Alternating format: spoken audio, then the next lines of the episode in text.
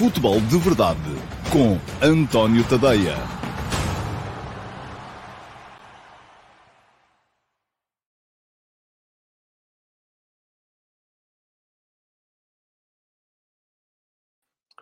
Ora, olá, muito bom dia a todos e sejam muito bem-vindos à edição número 748 do Futebol de Verdade. Hoje para vos falar do que foram ontem os jogos das equipas portuguesas na Liga Europa e na Liga Conferência. O Sporting empatou em casa com o Midtjylland 1 a 1, jogo muito pobre por parte da equipa do uh, Sporting, salvo no último lance da partida com um golo de Coates. É verdade que até aí o Sporting tinha tido mais ocasiões para marcar, mas de qualquer maneira isso não invalida que tenha feito um jogo de facto uh, pobrezinho. Uh, antes disso, o Sporting Clube Braga uh, comprometeu de forma, eu posso, acho que podemos dizer aqui que definitiva, a sua permanência na Liga Conferência ao perder em casa uh, com a Fiorentina por 4 a 0. 4 a 0, enfim, seria necessário o Braga ganhar por 4 golos em Florença daqui por uma semana para poder pelo menos forçar um prolongamento ou então ganhar por 5 uh, para poder uh, passar desde logo à próxima eliminatória. Não creio que isso esteja uh, nas expectativas dos responsáveis braguistas. Ora, muito bem, isto significa o quê? Que não estão fáceis as coisas para as duas equipas portuguesas ainda presentes em competições que não a Liga dos Campeões. Mas vamos falar sobre esses jogos lá mais à frente neste programa. Para já, já sabem como é que, pelo menos quem cá vem com regularidade, já sabem como é que isto funciona. Vamos começar por olhar para os primeiros a comentar, ver o que é que vieram cá perguntar, aqueles que foram mais rápidos no gatilho a fazer perguntas quando eu coloco a emissão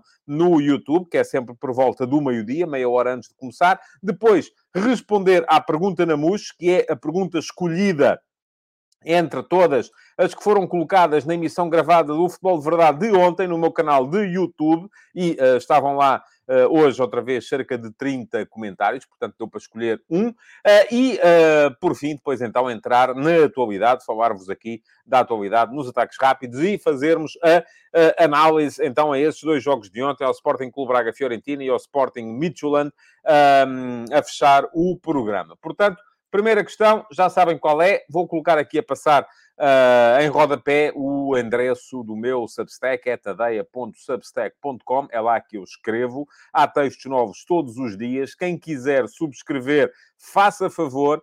Uh, é só deixarem lá o e-mail.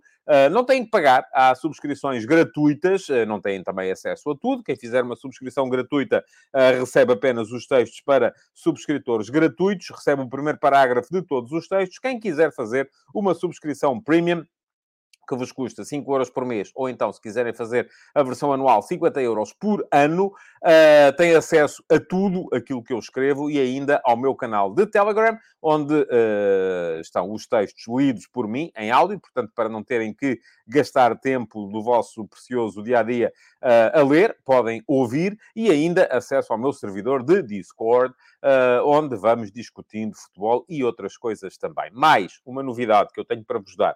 Um, ainda ontem, uh, o, nos comentários à emissão de ontem do uh, Futebol de Verdade, havia uma, um comentário que eu achei particularmente interessante uh, acerca, do, do, um, acerca do futuro do, do futebol de verdade, feito pelo Tiago Pereira.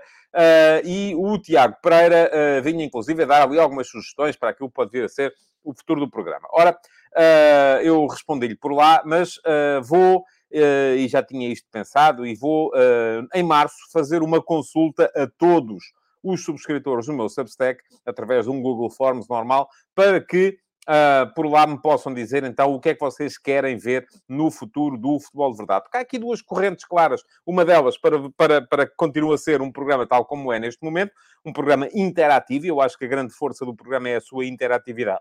É o facto de eu estar aqui e de ir falando convosco, irmos discutindo e debatendo os temas uns com os outros, mas isso é, uma, é um formato que, precisamente por não por tornar o programa demasiado longo, eventualmente até fastidioso, uh, por não permitir uh, fazer o corte de raciocínios curtos, que é aquilo que o YouTube quer, são coisas curtas, para os shorts são uh, raciocínios rápidos para as pessoas poderem consumir num minuto no máximo, prejudica e prejudicará sempre o crescimento do canal e do programa também. portanto, mas os meus subscritores e têm até ao final deste mês para fazer a subscrição e serem então depois uh, uh, terem opinião uh, e voz ativa naquilo que pode vir a ser o futuro do futebol de verdade, vão ser consultados relativamente àquilo que vamos fazer então com este espaço. Ora, deixem-me cá só ver se alguém tem alguma coisa a dizer sobre isto. O duplo diz que é uma excelente ideia muito bem. E o Football World diz que espera que eu continue por aqui no YouTube com este programa. Provavelmente ser único em Portugal é muito interativo. Parabéns. Pois é, eu sei. A interatividade é a base do programa. Agora, a questão é se a interatividade não vai acabar por uh, condenar o programa a nunca crescer, porque as pessoas não estão para isto, para levar com uma hora de um uh, camelo aqui a falar, uh, e por mais que ele esteja disponível para discutir com elas, não querem coisas rápidas, querem consumir coisas que uh, possam passar o dedinho e ao fim de um minuto já está, acabou e segue em frente. Bom, vamos lá. Primeiras perguntas de hoje. Quem foram os mais rápidos a chegar cá? Ah, mas não vos deixei o link na emissão gravada. Vai ficar aqui o link para quem quiser fazer a subscrição uh, do Substack. Já sabem, quem subscrever até ao final deste mês vai ser incluído no Google Forms para poder depois responder e ter voz ativa uh, naquilo que vai ser uma sondagem a ser feita aos uh, subscritores do meu Substack acerca da forma como deve continuar o futebol de verdade na próxima época. Para já, esta época, até ao final da temporada, vai continuar assim, tal como está, porque foi assim que foi que começou a temporada. Primeiros a comentar hoje e a perguntar. Alcides Correia, bom dia, Alcides. Um, Alcides é um dos mais ativos participantes do meu servidor de Discord uh, e, portanto, vamos falando com alguma frequência, sei mais ou menos o que é que ele pensa, uh, mas uh, vem aqui dizer: não acha que após o paupérrimo jogo de ontem, Frederico Varandas devia vir falar aos adeptos do clube e explicar o projeto? admito que sim, Alcides, mas vou falar mais sobre isso daqui a bocado porque esse é o tema da pergunta na MUS. Portanto, não vou desde já alongar muito, fico por aí mais um bocadinho, uh, que uh, já lá chegamos e já vamos uh, aprofundar um bocadinho mais essa, essa questão. O acrescenta ao Alcides não é dar votos de confiança ao treinador, que isso não diz nada aos adeptos, mas falar do clube. Manuel Salvador, bom dia. Consegue encontrar alguma resposta para que Ruben Amorim continue a apostar nos seus preferidos? E a cita Paulinho, Esgaio e Trincão. Manuel, consigo. Sabe qual é? São os preferidos dele. E ele é que é o treinador. Uh, se o Ruben Amorim apostasse nos meus preferidos, o treinador era eu. Se ele apostasse nos preferidos do Manuel Salvador, o treinador era o Manuel Salvador. Portanto, isto é muito simples. Uh, eu acho que, uh, e, e, tenho acompanhado, quem anda nas redes sociais vê e percebe o que é que, o que, é que está trending, o que é que é tendência. Uh, e a tendência é muito, mas agora o Ruben Amorim, mas que coisa, só porque gosta deste jogador mete-o a jogar. Então, mas, mas como é que isto é possível? É, é possível, é assim que funciona. Há um tipo que é treinador e o tipo que é treinador escolhe e depois uh, é avaliado consoante os resultados no final, da mesma forma que pode haver aí atenuantes, como o facto de ter perdido jogadores importantes, não terem sido substituídos a tempo, enfim, isso pode ser uma atenuante, mas de facto houve, e o próprio Ruben Amorim creio que já uh, já falou nisso. Agora, o, o, que não pode acontecer, e o Manuel depois também uh, vem aqui dizer, Chermiti, no momento em que está, vai para o banco. Belharino, creio que é melhor que Jogaio. E Trincão parece estar numa depressão. Mas o Trincão nem jogou ontem, quer dizer, entrou na ponta final e por acaso não entrou mal.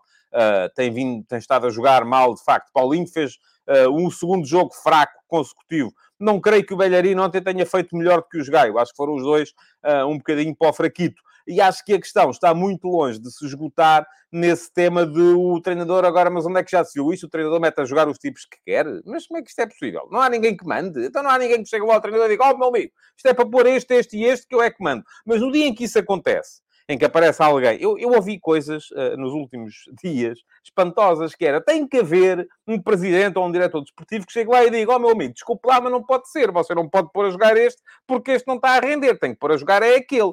Mas, mas têm a noção daquilo que estão a dizer?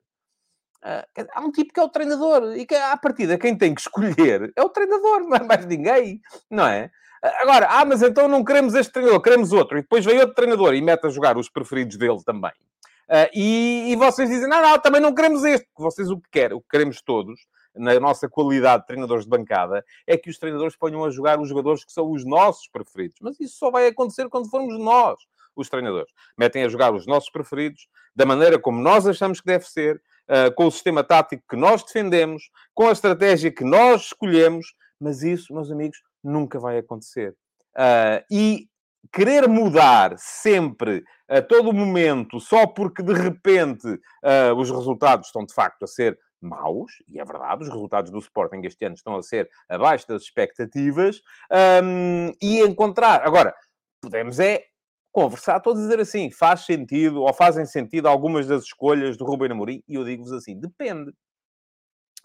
Uh, depende, não é? Sim, depende. Há coisas ali que eu de facto não acho que façam muito sentido. O Pedro Gonçalves continuar a jogar no meio campo faz pouco sentido. O Paulinho parece estar num mau momento. São dois jogos consecutivos maus, uh, mas creio também que, que, a coisa tem que ser vista de outra forma, que é, uh, houve jogo Uh, com o Porto no domingo, no domingo, houve jogo com o Midtjylland na quinta-feira, há jogo em Chaves na segunda, há jogo em, em, na Dinamarca na quinta e depois há jogo outra vez no outro fim de semana e é preciso ir trocando. Eu duvido que o Belharino, por exemplo, uh, e, e, francamente em relação aos Gaio, acho que uh, as, as, um, as, ideias dos adeptos do Sporting são.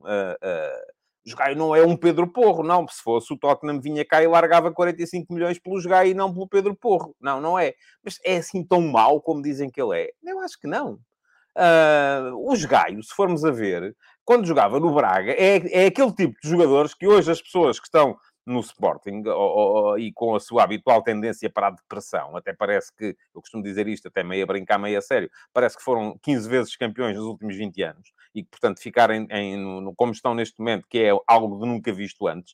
Uh, mas o Jogai, quando jogava no Braga, é como aqueles jogadores que essas pessoas agora olham para a equipa do Braga e dizem assim, é o que nós precisávamos era de um avançado como o Banza, era de um extremo como o Ricardo Horta, era de um médio como o Almusrati, mas depois chegam ao Sporting Uh, e afinal de contas chega-se à conclusão que são tão bons como os outros que lá estão, não é? O, o que é que muda de um sítio para o outro? Muda o peso da camisola, muda o peso da expectativa criado por quem está a ver. E, e eu ainda hoje de manhã escrevi um bocadinho sobre isso nas conversas de bancada, e quem quiser ler também fica aqui o link para poderem ler as conversas de bancada, uh, que é o Braga apanhou 4 a 0 da Fiorentina e, no fim, não se ouviu nada, não houve assobios, não houve, não houve contestação. O Sporting uh, uh, empate em casa com o Midtjylland, e devia ter ganho e tinha, tinha condições mais do que suficientes para ganhar, e parece que é o fim do mundo. Porquê? Porque há um peso inerente uh, que é diferente. O peso tem a ver não só com o contexto atual, com o facto do Braga estar melhor no campeonato que o Sporting e estar ainda nas meias finais da Taça de Portugal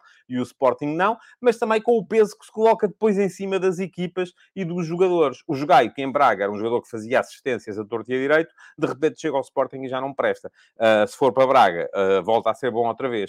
E é isso que as pessoas também têm que pensar um bocadinho antes de, eh, de repente, virem para aqui dizer ou, ou, de, ou acharem que, então, mas eh, que, que, pouca vergonha é esta, agora o treinador uh, estar aqui a meter os jogadores que ele quer. Era o que mais faltava, não é? Bom, vamos lá ver o que é que vocês têm a dizer sobre, um, sobre isto. Uh, diz aqui o duplo e com alguma piada, comprem o Futebol Manager e aí já podem mexer na equipa como quiserem. Uh, e o Manuel Salvador diz: os meus preferidos são aqueles que no momento estão a render mais. Mas sabe, Manuel, é que mesmo isso é subjetivo. Mesmo o Belharino está a render mais que o Gaio? Não sei. Uh, o Trincão, por exemplo, ontem não jogou, não é? Esteve no banco e de facto tem estado a render pouco. É verdade que sim. Uh, o, o, o Arthur, eu achei que no jogo com o Porto entrou bem. Portanto, se calhar fez sentido ter jogado ontem. Uh, o Chermiti jogou mais, é verdade que sim, mas se calhar também, enfim, uh, a gestão não é feita. Uh, não dá para jogarem sempre os mesmos, acho eu, quer dizer, se calhar até dá, há sítios onde dá, não sei, quer dizer, também, aí já estamos a, a, a entrar por caminhos que eu não domino. Helder Cardoso pergunta, e tem melhor? pois, é possível que sim, que tenha ou que não tenha. Diz o João Pico, no Benfica não é assim, os adeptos querem que, jo querem que jogue o que o Schmidt quiser. Uh, se ele quiser pôr o Zé Ruela, a gente concorda. Ah, ah, ah. Pois é um bocado isso, quer dizer, e, e, e se calhar o Ruben Amorim há dois anos até podia pôr o João Pique e a mim a jogar que uh, estava tudo bem. Porquê? Porque estava a ganhar. Uh, e temos muita a tendência para olhar para isto uh, desta, desta forma. Diz o Pedro Dias, José Peseiro, Tiago Fernandes, Marcelo Kaiser, Lionel Pontes, Silas, Ruben Amorim, próximo treinador vai custar quantos milhões ao Sporting? A verdade é que uh, o Sporting continua a cair muito nesta tendência de querer trucidar, trucidar tudo, trucidar tudo e mais alguma coisa. Às vezes é preciso parar para pensar. Uh, e é preciso perceber o que é que, o que, é que está aqui em causa. Diz o Jorge Fernandes que o Ruben nunca desfaz o bloco de três centrais. Ontem o jogo necessitava de reforço no meio campo. Não concordo consigo, Jorge, mas já falo do jogo mais a seguir, daqui a bocado. E, aliás, o próprio Ruben Amorim falou Uh, falou nisso uh, na conferência de imprensa. Vamos lá. Mais perguntas uh, iniciais. César Gonçalves, bom dia. Estes resultados das equipas portuguesas até agora na Europa, a comparar com as equipas dos Países Baixos, não aproveitámos a perda de pontos dessas equipas. Fica mais difícil ultrapassá-los. Continua a ser muito complicado. Mas vou falar-lhe do ranking um bocadinho mais à frente no futebol de verdade. César, deixe-se ficar por aí. Afonso Pereira, bom dia. Poderemos, ao fim de quase 20 anos, finalmente ver o Boa Vista de volta às competições europeias? Ah, vamos a ver, não é? É preciso lá chegar primeiro. Será que nas próximas épocas a equipa achadrezada conseguirá chegar à Europa? Um, vamos a ver. Eu uh, já, já, já prometi no início desta semana uh, que uh, ia escrever sobre o tema das, da subalternização dos clubes portugueses uh, face a clubes estrangeiros, na, depois da tomada de posição de uh, capitalistas que são donos de clubes estrangeiros. Uh, e ainda ontem o presidente do Vitória Sport Clube veio dizer que é a única maneira do clube ser competitivo, a tomada de posição por parte do Aston Villa, o Boa Vista que tem a relação que tem com o Girondin de Bordeus. eu acho que depende muito da forma como as coisas forem encaradas. Eu gosto do projeto futebolístico do Boa Vista. Tenho pena, de facto, que alguns jogadores que vão sendo por lá revelados acabem sempre por sair. Eh, porque assim é difícil eh, crescer de forma consolidada. E creio que é um bocado isso uh, que tem acontecido ao Boa Vista nos últimos tempos. Mas acho que há ali bons jogadores uh, e que uh, é possível crescer. Agora, se dá para chegar à Europa ou não, enfim, é, não, está fácil, porque já sabemos que quatro dos cinco lugares em Portugal estão à partida ocupados, não é? E depois os outros passam muito por pré-eliminatórias. E as equipas portuguesas nas pré-eliminatórias não têm sido felizes nos últimos, nos últimos anos, a não ser as grandes. As grandes sim, os outros não. e isso é problemático. João Pico, bom dia. Horácio Gomes, bom dia. Uh, o João Pico vem perguntar também, afinal, o que é que se passou na pedreira. Vamos a ver. Já falo disso mais daqui a bocado. E última pergunta destas uh, inaugurais vai para o Diogo Borges, que uh, pergunta: acha que os treinadores estão cada vez mais flexíveis? Vimos o Bernardo a lateral esquerdo, lateral esquerdo, entre aspas, e ontem a Weghorst a jogar praticamente a médio centro. É verdade que sim. Eu não vi o jogo, vi só o resumo, percebi até mesmo pelo hitmap do Weghorst, que ele esteve a jogar eh, como, como, como médio, enfim, médio com chegada à área, mas como médio, uh, e creio que, que essa é uma forma de mostrar flexibilidade, flexibilidade assim é que é, sem mexer no, no na organização.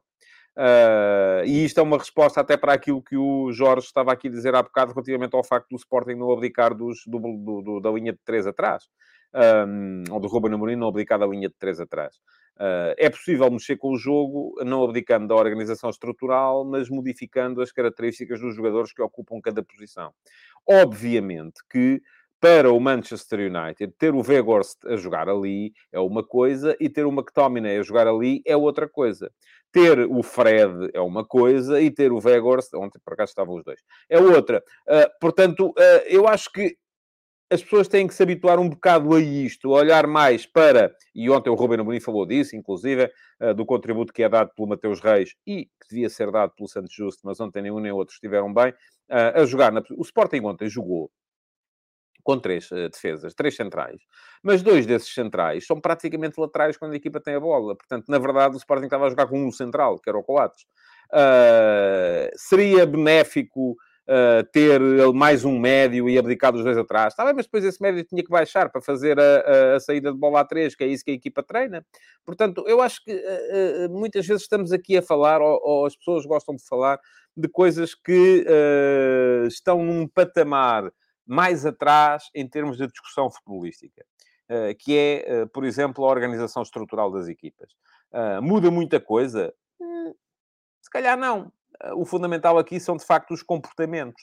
E o facto do Weghorst ontem ter aparecido a jogar a médio centro, uh, como segundo avançado, vamos lá, nas costas do, derivando, creio que o Bruno Fernandes um bocadinho mais para o lado direito, e aparecendo o Weghorst como um apoiante mais próximo do, uh, do uh, Rashford. Um, acaba por mostrar um bocadinho isso, quer dizer, então afinal de contas o United teve a jogar como? Em 4-4-2? Eu acho que não, por, por tudo aquilo que vi, analisado foi 4-1-4-1 uh, com o Casemiro atrás da linha de médios e depois com o Rashford claramente como, como, como avançado. E mesmo o 4-1-4-1 será diferente se tiver um, dois extremos uh, puros uh, ou se tiver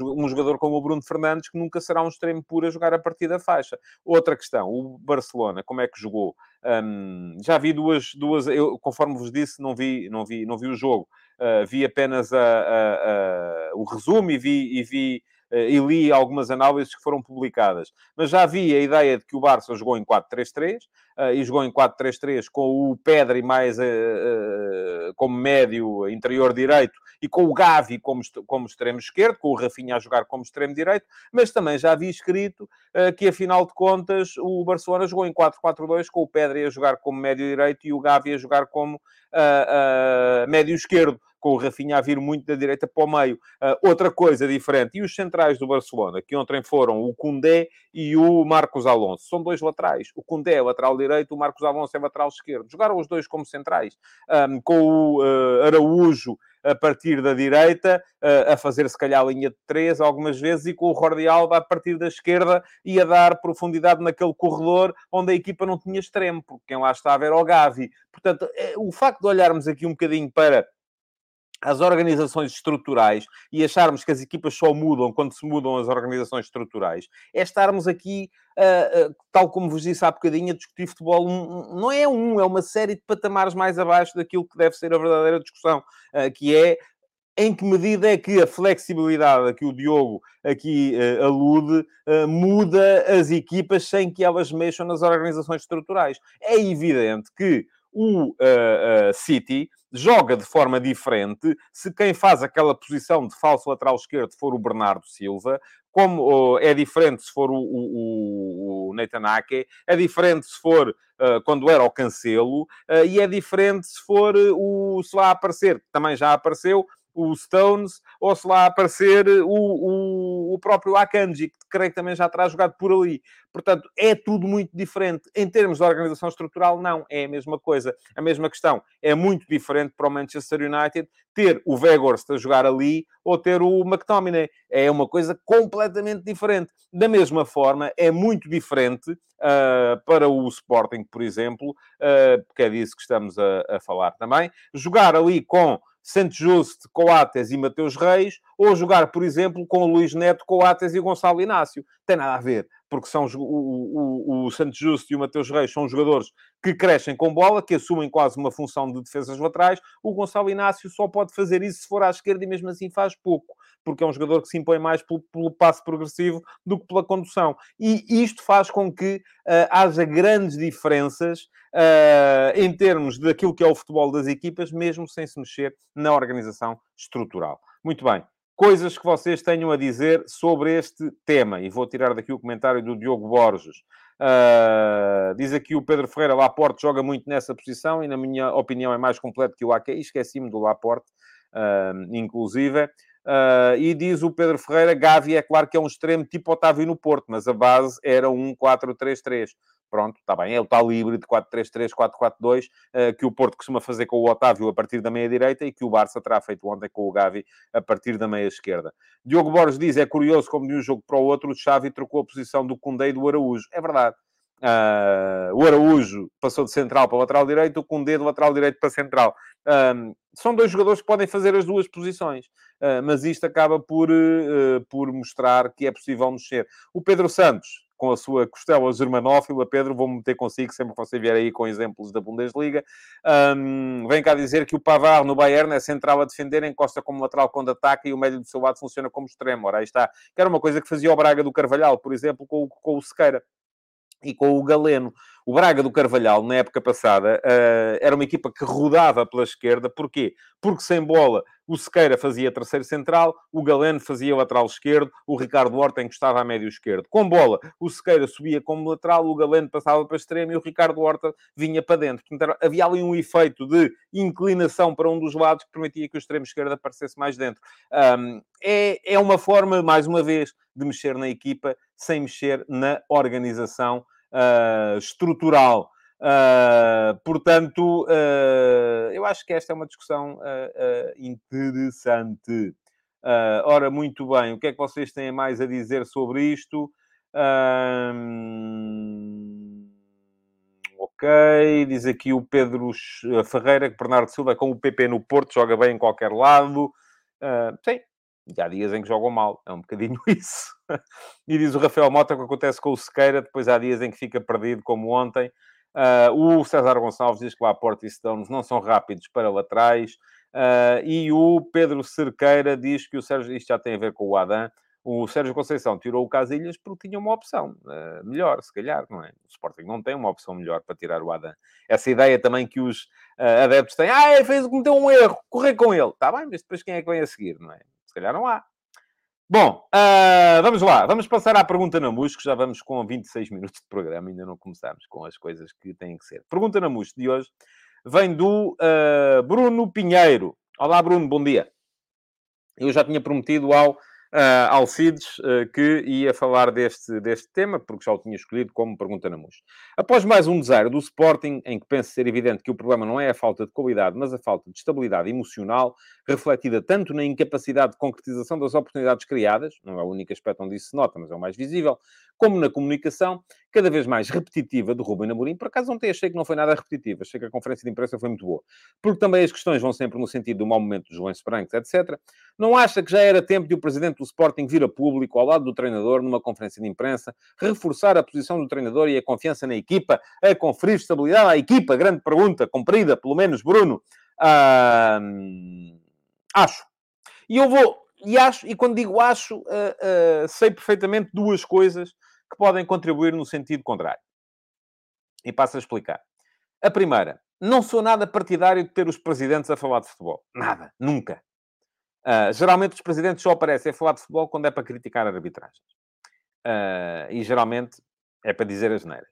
Uh, por isso mesmo, e muitas vezes as pessoas vêm aí e dizem, ah, e tal, o presidente devia vir manifestar a sua confiança no treinador para que não sei. Não acho nada disso. Raramente acho isso. Aliás, já esta pergunta uh, que, o, uh, que o Bruno aqui faz já tem vindo a ser colocada por muitos de vocês há muito tempo. Uh, mas e eu até aqui sempre achei que não. Porque os presidentes estão lá para, outras, para outro tipo de coisas, não é? Para vida habitats, para, para, para, para, a imprensa, para a comunicação social, essa coisa dos votos, é como diz aqui um bocado o, o Vítor Cardoso, os votos de confiança em Portugal e mete reticências a seguir, é isso, mas para quê? Quer dizer, mas agora tem que... Uh, não, não, não... E diz aqui o Bruno Dias também, o Ruben Amorim renovou. Pois está, é isso mesmo. Portanto, sim. Agora, esta é uma das coisas que eu, que eu tenho, uh, eventualmente, para dizer que não, não vale a pena. A outra coisa que eu tenho para dizer que não, não vale a pena, é que, por mais que o homem venha falar, uh, quem lá está uh, com uh, saudosismo do, do, do, do antigamente, vai continuar a estar com o saudosismo do antigamente e vai continuar a aparecer, a assobiar, a mostrar lenços brancos e a vir comentar posts de Facebook. Uh, imaginem que esta semana, até porque o Rui Costa cantou, tive que levar com uma série de gente a, a, a, comentar os meus posts no Facebook, no Twitter, a dizer: Ah, pois é, este já pode ser presidente adepto, o outro não podia. Pronto, há as pessoas que estão e continuam arraigadas e agarradas ao antigamente, vão continuar a estar. Por mais que o presidente venha explicar que é isto, ou que é aquilo, ou que é aquilo outro, eles vão continuar a achar que não, que é como tinha, como tinha que ser. A única coisa que tinha que mudar era mudar uh, a pessoa que manda. E, portanto, isso aí eu respeito, acho que sim. Uh, acho que não é de todo essa a questão. Agora, e, portanto, Varandas, se vier a falar, não vai convencer ninguém. porque quem se quer deixar convencer já se deixou convencer e quem não se quer deixar convencer não se vai deixar convencer. Ponto final. Vai continuar a ser igual. Vão continuar a achar a mesma coisa.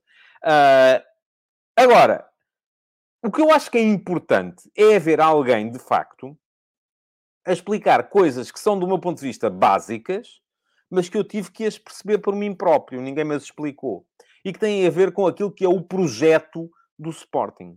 Eu, eu, eu vi coisas tão extraordinárias como uh, gente que fala nas televisões, que escreve nos jornais, Uh, gente que uh, tem responsabilidades na endoctrinação das massas, porque depois as pessoas que, que, que são vocês, os adeptos, uh, muitas vezes aquilo que eu digo aqui, que as pessoas dizem nos programas de televisão, acaba por entrar na vossa, na vossa cabeça, e não é por nada, não é, não é, mas acaba por funcionar um bocadinho para vos moldar também um bocadinho a opinião.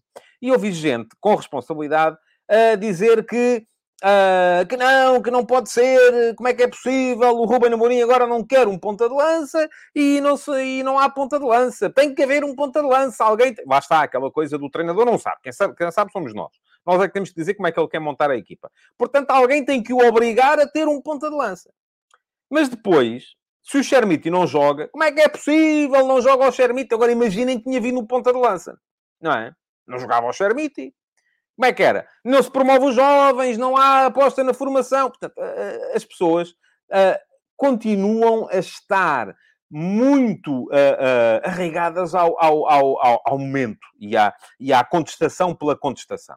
Uh, e isto, esta questão do projeto, da questão de que no Sporting é fundamental haver escassez de meios, porque se não houver escassez de meios não há promoção, ainda no outro dia, e aliás numa conversa muito interessante a propósito do texto que eu escrevi sobre o João Mário nas conversas de bancada. E vou deixar aqui o link para quem ainda não leu, porque hoje tenho aqui, mais uma vez, links a sobrar.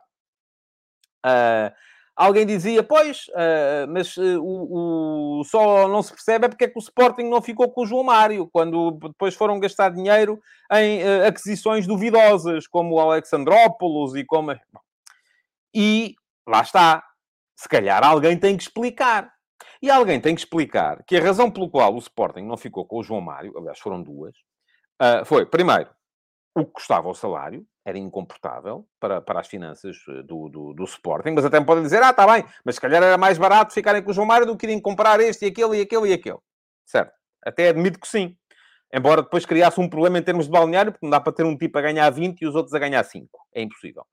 Uh, mas a razão fundamental nem sequer foi essa. A razão fundamental foi porque se houvesse João Mário, não tinha havido Mateus Nunes. E não havendo Mateus Nunes, não havia venda de Mateus Nunes. E o Sporting sentirá neste momento que para o seu projeto poder avançar é preciso ainda fazer mais-valias durante alguns anos. Uh, e, lá está, não havendo escassez, não há mais-valias. Porquê? Porque quem está para se afirmar nunca se vai afirmar. Uh, mas as pessoas, eu acho que isto tem que ser explicado porque não, não podemos, se calhar, eh, estar à espera que toda a gente lá chegue, porque as pessoas querem é ver a equipa a ganhar, ponto final. E é legítimo. Agora, se a ideia não é essa, de facto, é preciso que alguém explique que a ideia não é essa e que há, uh, e que há uh, outra forma uh, de, de lá chegar. Uh, diz o Pedro Ferreira, então, mas agora os projetos têm que ser explicados em conferências de imprensa. Eu acho que essas explicações devem ser dadas nas Assembleias Gerais aos sócios. Está bem, ó Pedro, mas as Assembleias Gerais aos sócios está pouca gente. Eu não estou a dizer que tem que ser dado. Eu estou a dizer que poderia eventualmente ser benéfico. Embora eu acho que na maior parte das pessoas vai entrar por aqui e sair por ali. E aos sócios. Não é sequer a mim, nem assim, né? Enfim, é, é, é, aos sócios em geral. Porquê? Porque aquilo que as pessoas pensam vão continuar a pensar. E, portanto, isto funciona um bocadinho contra essa, essa, essa ideia. Uh, diz o Rafael Mota que no Sporting o sim e o não são motivos para crítica, é verdade, e essa é uma grande diferença entre o Sporting e o seu clube, Rafael, do Sporting Clube Braga. Uh, e diz o Carlos Gusto que a melhor maneira é dar confiança e deixar fazer o seu trabalho tranquilo. Uh, a questão é que não há assim muita tranquilidade. Viriato da Beira é a música do Variações, só estou bem onde não estou. Uh, e diz o Manuel Salvador que tantos cruzamentos tem de haver alguém capaz de os transformar em golos. Paulinho não tem essas características. Um jogador com as características de Slimani já as tem. Aliás, foram uh, uma carregada de golos que o Slimani tem marcado depois de sair do Sporting. Aliás, eh, acho até que nem sei, vai ganhar a, bo a botador, já marcou os suficientes para ganhar a botador este ano e no ano que vem. O Slimani foi um grande jogador em 2016. Já passaram sete anos. Uh, o Slimani não me parece que estivesse a acrescentar grande coisa, além de que aparentemente terá havido problemas uh, com, o, com, o, com, o, com o Slimani. Portanto, uh, mas vamos seguir em frente porque temos que ir para os ataques rápidos e que isto já vamos com 35 minutos de programa e então isto tem que, tem que avançar, uh, porque se não avança. não, há, não há maneira. Estava só aqui a ver, diz o Pedro Almeida, qual é a dúvida sobre o projeto do Sporting? Já foi explicado muitas vezes os adeptos é que temem não aceitar que o clube não tem as condições financeiras de outros clubes. Não é tanto isso, Pedro, acho eu. Uh, não tem a estabilidade financeira neste momento. Continua, se calhar, a gastar dinheiro mal gasto em algumas coisas, não tenho dúvidas nenhumas disso. Uh, mas há, o risco é parte do negócio, sim. Uh, agora, é como lhe digo, estou-lhe a falar de pessoas com responsabilidade, pessoas que falam nas televisões e que escrevem nos jornais e que por isso mesmo contribuem para a formação da opinião pública geral, uh, que não são capazes de compreender esta questão. E é uma questão muito simples, é, tem que vir um ponta de lança para concorrer com o Paulinho. Ai, não joga o Xermite, como é que é possível? A escassez faz parte do projeto. A escassez foi por causa da escassez que o Mateus Nunes se afirmou. Porque se houvesse João Mário, o Mateus Nunes hoje ainda estava à espera para entrar no 11. E, entretanto, se calhar era bom, porque ainda ia haver Mateus Nunes para o ano para o Sporting, mas por outro lado era mau, porque não tinham entrado os 45 milhões de euros que entraram pela venda do Mateus Nunes. portanto, é um, bocado, é, um bocado, é um bocado por aí, não é? É um bocado das pessoas perceberem isto uh, e, e, e, pronto, e é, e, é, e é isso. Diz aqui o Pedro Queiroz, os meus amigos mais próximos são sportinguistas e não se entendem quanto ao momento atual, quanto mais milhares de adeptos. Sim, mas nunca pode haver a ideia de que, seja o que for, pode vir a ser uh, consensual. O Pedro Almeida diz exato, mas isso já foi muitas vezes explicado, quer pelo Ruben Amorim, quer pelo Varandas. Eu não me recordo de ver isso explicado com este. Enfim, eu não tenho a pretensão de ser mais claro que ninguém, mas com esta clareza não me recordo de ver. Até porque, se calhar, no dia em que o presidente do Sporting vier dizer isto, vai aparecer uma onda a dizer não, não, porque nós temos que ser um clube muito grande que não tem nada que estar aqui preocupado agora em, em vender. Uh, bom, em frente. Ataques rápidos para hoje. Tal como prometido. O ranking. Uh, correu mal ontem. Mas também a, a, felicidade é que também não correu bem aos Países Baixos. Não é? O Ajax empatou uh, com o União Berlim, o PSV perdeu. Uh, portanto, uh, os Países Baixos fizeram exatamente os mesmos pontos do que uh, Portugal ontem, com a vantagem para Portugal ter feito pontos também com a vitória do Benfica em Bruges na, na quarta-feira. Portanto, ganhámos aqui, aproximámos-nos um bocadinho dos neerlandeses, continuamos em sexto lugar, 2,684 pontos, mas com esta nuance. Até admito que o Ajax venha a ser eliminado pela União Berlim, empatou em casa, 0 a 0, vai jogar fora. Vai ser um jogo muito complicado para o Ajax. O Ajax não está propriamente uh, num grande momento. É muito provável que o PSV venha a ser eliminado também, mas uh, os Países Baixos já têm o Alkmaar e o Feyenoord na próxima fase, uh, um na Liga Europa e outro na Liga Conferência. Porquê? Porque ficaram isentos do playoff, porque ganharam os seus grupos. Portanto, vão continuar sempre a ter duas equipas em prova. É muito importante que Portugal consiga ter três. Uh, isto é, que o Benfica como tudo indica, passa o Bruges, que o Porto possa passar o Inter e que o Sporting, no Braga já não acredito, muito francamente, possa ir à Dinamarca arrancar o resultado que lhe permita uh, seguir em frente também na Liga Europa. Uh, porque, lá está, tal como eu escrevi hoje de manhã, não serve de muito uh, nós continuarmos aqui a pensar em maneiras de favorecer as equipas que estão na Europa para elas fazerem pontos, quando depois os nossos clubes que estão na Liga Europa e na Liga Conferência olham para aquilo eh, com algum desdém e acabam por não, eh, por não funcionar. Volta aqui o, o, o, Gonçalo ao tema anterior, que é o Mateus Nunes era perfeitamente conciliável com o João Mário. Pois era, então não jogava o Palhinha nem o Ugarte. Decidam lá como é que querem fazer isso, não é? Porque não, não, não só jogam 11 e, e claro que era conciliável. Pois era. Até podia, mas não ia acontecer.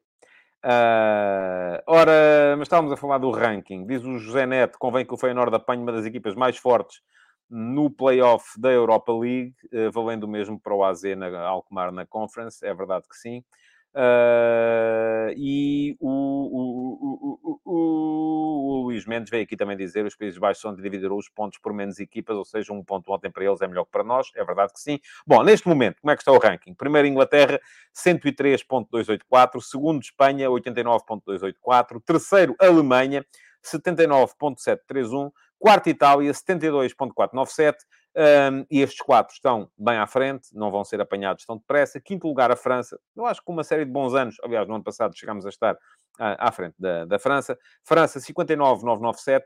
Uh, sexto, o Países Baixos, 56,900. Sétimo, Portugal, 54,216. É muito importante, tal como vos digo, uh, conseguir manter três equipas nas competições europeias na próxima fase. Jogos de ontem. Uh, a Liga Europa foi, e esta Liga Europa este ano está, está fantástica. Tivemos esse Barcelona-Manchester United, 2 a 2, uh, um grande jogo, segundo diz quem, quem viu, eu só vi mesmo o resumo. Excelente empate do Nantes uh, em Itália contra a Juventus, a mostrar que a Juventus pode estar melhor, mas afinal, se calhar ainda não está assim tão bem. A Roma do Zamorim perde na Áustria com o Salzburg, mas atenção a este Salzburg, eu continuo a achar que o Salzburg é sempre das equipas mais temíveis para que uma equipa portuguesa possa apanhar, uh, seja em que condições for. Excelente o empate do União Berlim uh, com o Diogo Leite, em grande, segundo rezam as crónicas também, 0 a 0 a jogar fora com o Ajax na, na Holanda. e, além disso, a vitória do Mónaco Mónaco. Bom, foi, um, foi um bom dia para os franceses. Vitória do Mónaco em Leverkusen, 3 a 2, e o Sevilha a aviar o PSV Eindhoven por 3 a 0. Portanto, em princípio, também já está um bocadinho mais lá do, do outro lado. Quanto à Liga Conferência, um patamar claramente abaixo, além da goleada apanhada pelo uh, Sporting Clube Braga em casa da Fiorentina, 4 a 0. Os outros sete jogos só deram 6 golos. Foram uh, 6 vitórias por 1 a 0 e um empate a 0. Portanto, parece-me que está um patamar claramente abaixo. Vamos ver o que é que dá uh, este, este, esta Liga Conferência. Deixem-me só chamar a atenção aqui para este superchat do Gaming is Life, a dizer que o que está mal é a falta de gostos no programa e para vos lembrar uh, que convém meterem um like aí. É clicar em cima do thumbs up, lugar para cima. E, além disso, já que lá vão, uh, façam-me também outra coisa, que é subscrever o, uh, subscrever o canal uh, e podem fazê-lo aqui. Vou deixar aqui depois também um link para poderem uh, fazê-lo. Uh, se subscreverem o canal, é só clicar em cima do botão que diz inscreve-te aqui. Uh, se subscreverem o canal, ativem também as notificações para poderem ser avisados sempre que eu entro em direto uh, e para, dessa forma, poderem ser dos mais rápidos a colocar as vossas perguntas no início do programa. Ora bem, parece que estamos aqui com um problemita uh, de ligação. Neste momento, não percebo como, porque estou com cabo, isto é tremendo, mas agradecia que me dissessem se está uh, a correr bem ou não aí em termos de imagem e de som. Uh, e com isto, Uh, nem vou falar da jornada de fim de semana, porque ainda há jogos de ontem para falar. Enfim, só dizer-vos aqui, neste fim de semana, volta à Liga. Sábado a Porto Rio Ave. Uh, domingo há Sporting Clube Braga Aroca. E segunda-feira Chaves Sporting e Benfica Boa Vista. Uh, mais um jogo nesse horário fantástico das nove e um quarto da noite, que é mesmo para quem gosta de se deitar à tarde e com certeza não precisa de se levantar cedo no dia a seguir. Uh, mas, enfim, é a liga que temos. Uh, eu, por mim, não, não, não, não acho, não acho grande piada. Mas continuarei sempre a dizer que não acho piada nenhuma. Vamos em frente. Ataque organizado de hoje para vos falar dos jogos de ontem, dos jogos das equipas portuguesas uh, na eh, Liga Europa e na Liga Conferência. Uh, muito brevemente, para vos falar do Braga-Fiorentina. Uh, o Braga apareceu na sua versão mais, aparentemente mais competitiva por estes dias, com três médios, Almusrati e Racites e o André Horta. Uh, com o Yuri Medeiros, uh, que saiu cedo ontem no jogo de ontem, acabou por ser um fracasso a utilização do Yuri Medeiros de um lado, o Ricardo Horta do outro, do ponta de lança, que foi o Abel Ruiz. Uh, mas, de qualquer forma, foi um Braga que teve sempre muitas dificuldades com a pressão intensa que a Fiorentina fazia à sua saída de bola. Aliás, é uma coisa que eu tenho vindo a reparar, é que as, as o comportamento das equipas portuguesas face à pressão está a começar a ser sofrível em algumas circunstâncias. E o do Sporting Clube Braga ontem foi sofrível, mesmo com dois centrais que à partida são uh, fortes uh, uh, na, na, saída de bola, como era o Tormena, que aliás acredito tenha sido escolhido por causa disso, e o Niakate, que é um central que eu, ao qual eu até acho, acho graça, com dois laterais, e o Victor Gomes é um jogador que joga bem por dentro também, Uh, o Braga nunca conseguiu uh, levar o jogo para o meio-campo adversário, teve quase sempre o jogo no seu meio-campo. Na primeira parte fez dois remates, há um bom remate do Niakate e há depois uma situação promissora desperdiçada pelo Abel Ruiz, mas uh, quem esteve por cima do jogo foi sempre a Fiorentina. Marcou, mesmo no final, na primeira parte, uma excelente uh, finalização do Luka Jovic. Um, e depois, com a expulsão do Tormena, expulsão justa, diga-se de passagem, uh, acabou por ser o a debacle total da equipa do Sporting Clube Braga e a questão era mesmo só perceber onde é que aquilo ia parar. Parou nos 4 a 0, uh, com dois golos do Arthur, dois golos do Jovic, foi uma exibição imperial da Fiorentina e estamos a falar da 13 terceira classificada da Série A italiana. Portanto, vou dizer-vos aqui outra vez, acho que o Braga tinha condições para conseguir fazer muito melhor, mas a questão é que correu mal, correu mal desde o início. houve uma, houve uma uh, incapacidade total do Sporting Clube Braga para reagir àquilo que eram as condições em que o jogo foi uh, sendo disputado. Uh, e o que é que vocês têm a dizer sobre isto? Ah, diz aqui o Emanuel Barbols e é verdade. Terça-feira muita gente não trabalha o que vale. Pois, mas olha, eu cá trabalho mesmo. Aqui não há feriados. Uh, e isto relativamente aos jogos, eu nem me lembrava que era segunda-feira de, de, Carnaval e por isso na segunda, terça, muita gente vai. Terça é feriado e há muita gente que não vai, que não vai trabalhar. Diz o Gonçalo Ferreira que o Braga é inexplicável tão mal consegue ser na Europa, e o Filipe Carvalhal, uh, que eu já creio que não tem nada a ver com o Carlos Carvalhal, mas se tiver, diga aí, se é primo, afastado, uh, a dizer que o Braga de Carvalhal, portanto, do seu primo, não era muito consistente na Europa uh, do que o Braga, ou não era mais consistente, creio que era isso, mais consistente na Europa do que o Braga de Arturo Jorge. Uh, depende. Uh, o Braga de Arturo Jorge começou por ser consistente. Aliás, acho que a época do Braga foi de mais a menos. não foi só na Europa, foi um bocadinho em tudo. Diz o Rafael Mota, um jogo muito fraco da nossa parte de início ao fim. Parece-me que este jogo seja uma exceção, até as condicionantes foram todas desfavoráveis. Uh, e o Pedro Almeida diz é natural, isso relativamente ao comportamento das equipas portuguesas face à pressão, porque os grandes jogam quase sempre contra blocos baixos no campeonato, de exceção aos jogos entre eles. Enfim, às vezes há equipas que tentam ir lá à frente buscá-los, mas eh, é, é, de facto. É de, facto, é de facto raro. Estou-me a rir aqui do Ricardo Conceição, que vem fazer psicologia invertida. Não ponham like, lol. Uh, muito bem. E pergunta ao Paulo Lourenço como é que o 14 da Liga Italiana se linda o terceiro da nossa Liga. Não é fácil de entender, de facto. Uh, o João Costa veio queixar-se de uma certa inação do Arthur Jorge e o Pedro Almeida diz que o Braga devia ter tentado aguentar o 0-1 depois da expulsão. Assim, a eliminatória está resolvida e está, de facto, uh, acrescenta ao Rafael Mota que foram erros infantis e desleixo. Uh, o Tiago Monteiro diz que foi um resultado vergonhoso. Eu acho que no desporto vergonha não é, não é perder. Mas, enfim, isso é aquilo que eu acho.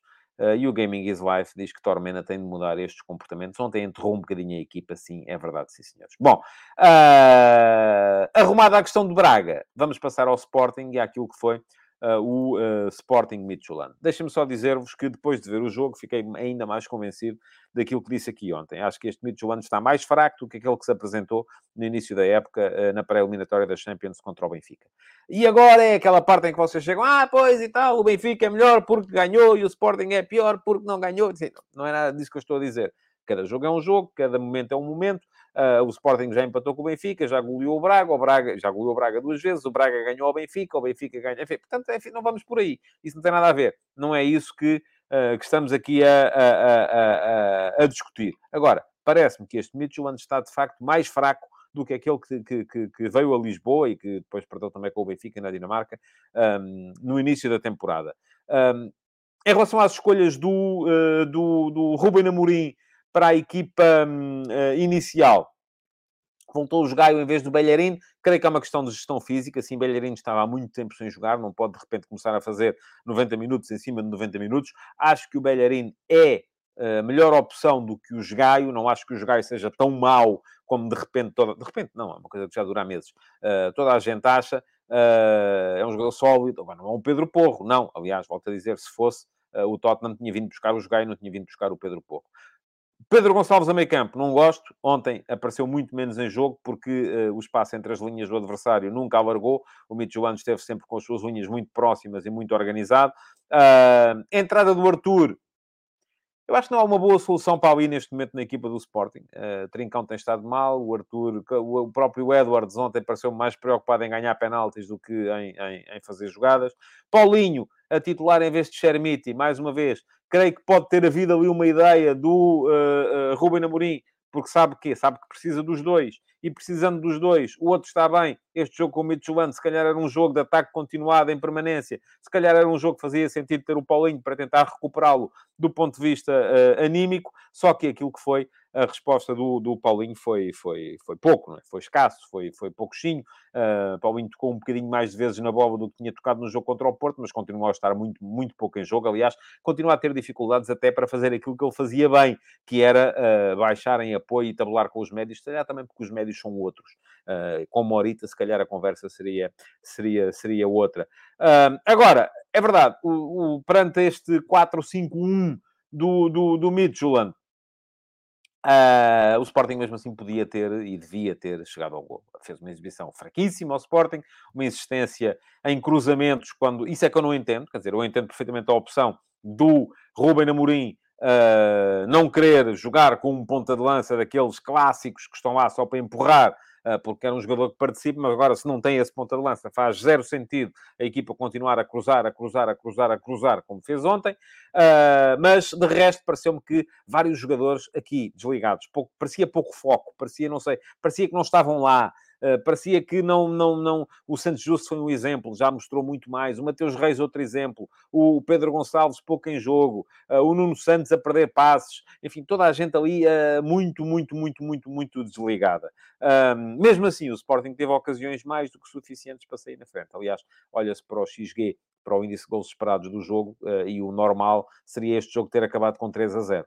Sporting acabou com 2,80 e qualquer coisa, portanto, muito mais perto do 3 do que do 2, uh, eh, e o Midtjylland com 0,2, portanto, muito mais perto do 0 do que do 1. Uh, mas a verdade é que as ocasiões foram sendo falhadas, há uma flagrante do Arthur e outra do Pedro Gonçalves ainda na, na primeira parte. Há o golo anulado ao, ao Arthur por fora do jogo do, do, do, do Paulinho. E depois, num erro do Adam, mais um, uh, o Midtjylland acaba por marcar um grande gol do jogador egípcio que entrou, coloca a bola no único sítio por onde ela podia ter entrado, no remate de longe, depois de apanhar a bola saída do guarda-redes, e parecia que o Sporting ia perder até que sai aquele gol do Coates mesmo no último minuto. Eu acho que o Sporting pode perfeitamente uh, ir discutir o resultado à Dinamarca, Uh, é melhor equipa do que este Midtjylland, agora tem que estar é com a cabeça no sítio. E ontem, claramente, não estava.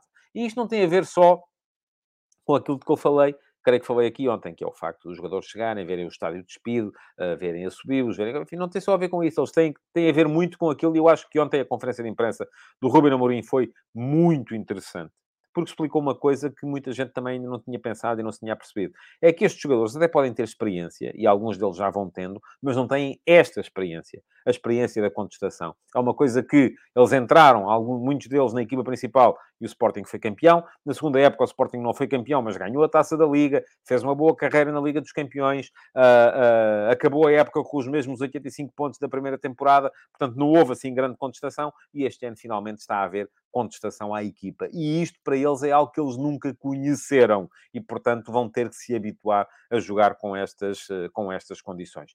Um, o que é que vocês têm a dizer, só mesmo antes de acabarmos? Uh, diz o Viriato da Beira que Pedro Gonçalves a 8 não se compreende. Arthur penso que seria melhor uh, para fazer a ala direita. Também é uma possibilidade, sim senhores. Uh, e diz o Alexandre Francisco, acho que mais valia ter entrado com Mateus Fernandes e avançar um pote. Uh, Filipe Carvalhal, não achou a conferência de imprensa do Ruben Amorim muito interessante? Achei, sim, senhores. Gostei bastante das explicações que deu em relação à entrada de um central em todos os jogos e da parte psicológica. É verdade. Uh, e, aliás, a questão do central, já falei dela no início do, uh, do, do, programa. Diz o Rafael Mota, no ano passado o Braga caiu nos quartos de final no prolongamento da Liga Europa com o Rangers. Não vi aqui a malta a falar nada, não sei. Também já, sei lá, o que é que se falou ou deixou de falar.